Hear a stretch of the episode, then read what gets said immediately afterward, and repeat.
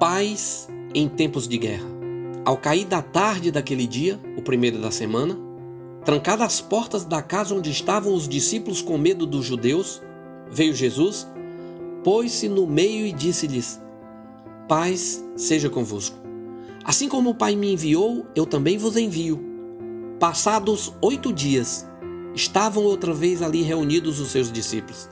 Estando as portas trancadas, veio Jesus, pôs-se no meio e disse-lhes: Paz seja convosco.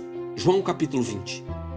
A palavra paz pode nos reportar a ausência de conflitos, problemas.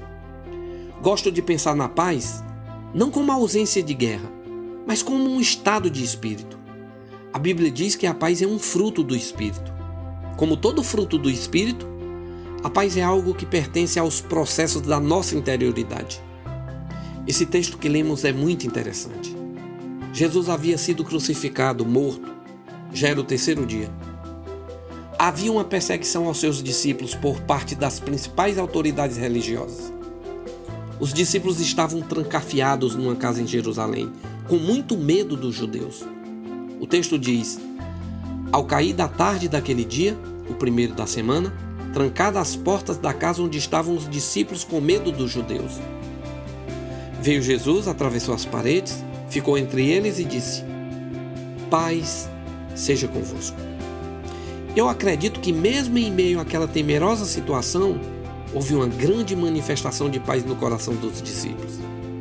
Sei também, pela narrativa do texto, que o momento de perseguição que estavam passando continuou existindo. Oito dias depois daquele acontecimento, os discípulos ainda estavam trancados. Isso prova que as perseguições continuavam. Você verá aí se lê a segunda parte do texto que diz: Passados oito dias, estavam outra vez ali reunidos seus discípulos, estando as portas cadas. Veio Jesus, pôs-se no meio e disse-lhes: Paz seja convosco. Estamos vivendo um tempo de muita ameaça e medo. Eu queria que você soubesse que, mesmo nesse tempo difícil, poderemos ser visitados pela paz de Deus. Uma paz que não depende da ausência das dificuldades. Mesmo que o nosso entendimento diga que existe uma grande ameaça, existirá a possibilidade da paz de Deus nos nossos corações.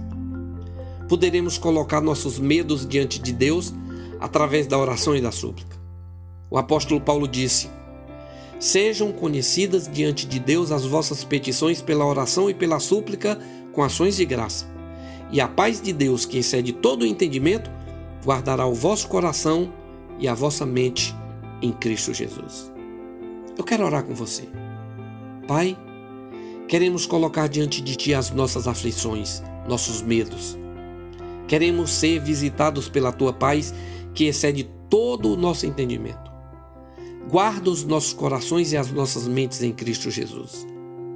Nos ensina a ocuparmos o nosso pensamento com aquilo que é amável, virtuoso, de boa fama para nossa paz e tua glória. Amém.